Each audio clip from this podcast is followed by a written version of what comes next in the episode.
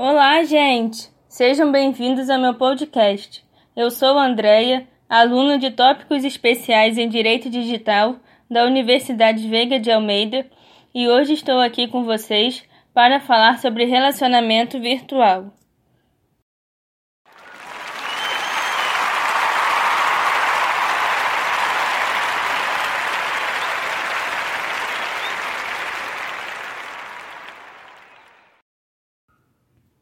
A interconectividade do mundo contemporâneo possibilita que habitantes das localidades mais remotas possam se conectar com todo o planeta.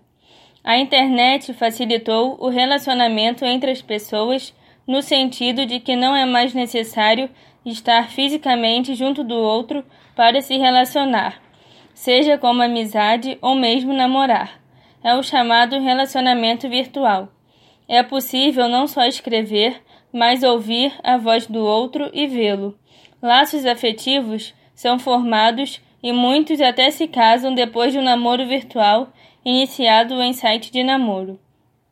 Em muitas situações, são super importantes e bem-vindos esse tipo de relacionamento, como em ocasiões como a pandemia em que vivemos, período de convalescença, de enfermidades, viagens a trabalho entre outros momentos em que nos sentimos sós, quando é bom frequentar grupos de bate-papo, jogos e interagir com aqueles que são distantes.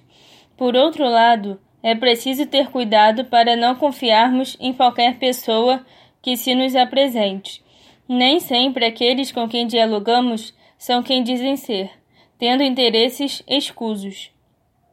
Outra coisa negativa é que nos impede de melhor avaliar nosso interlocutor, pois quando em conversas escritas não é possível avaliar o tom de voz e sua expressão facial.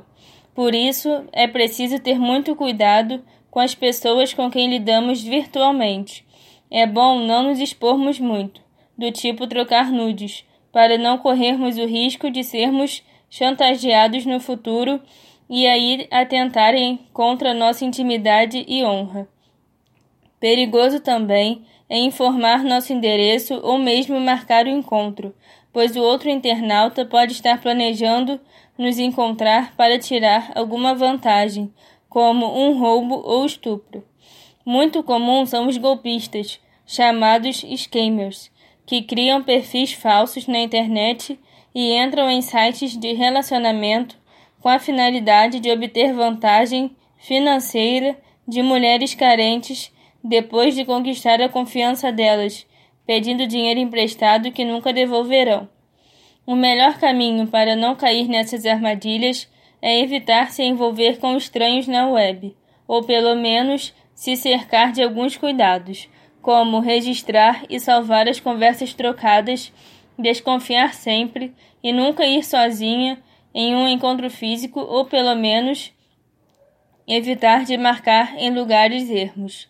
Por outro lado, um conhecido terapeuta analítico comportamental diz que os relacionamentos virtuais pertencem ao campo da fantasia, da imaginação.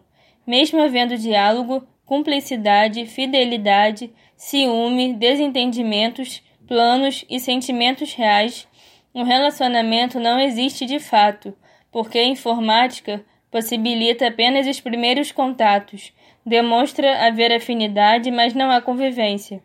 Para esse relacionamento passar a existir de fato, é preciso que ele venha para o mundo real.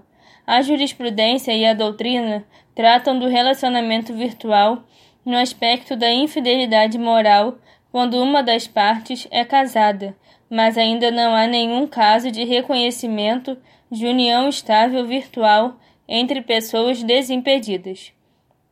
Vou fazer uma observação. A jurisprudência a que me referi foi a sentença proferida pelo juiz Jansen Fialho de Almeida, do Tribunal de Justiça do Distrito Federal, em 21 de maio de 2008. Boa semana, meus ouvintes!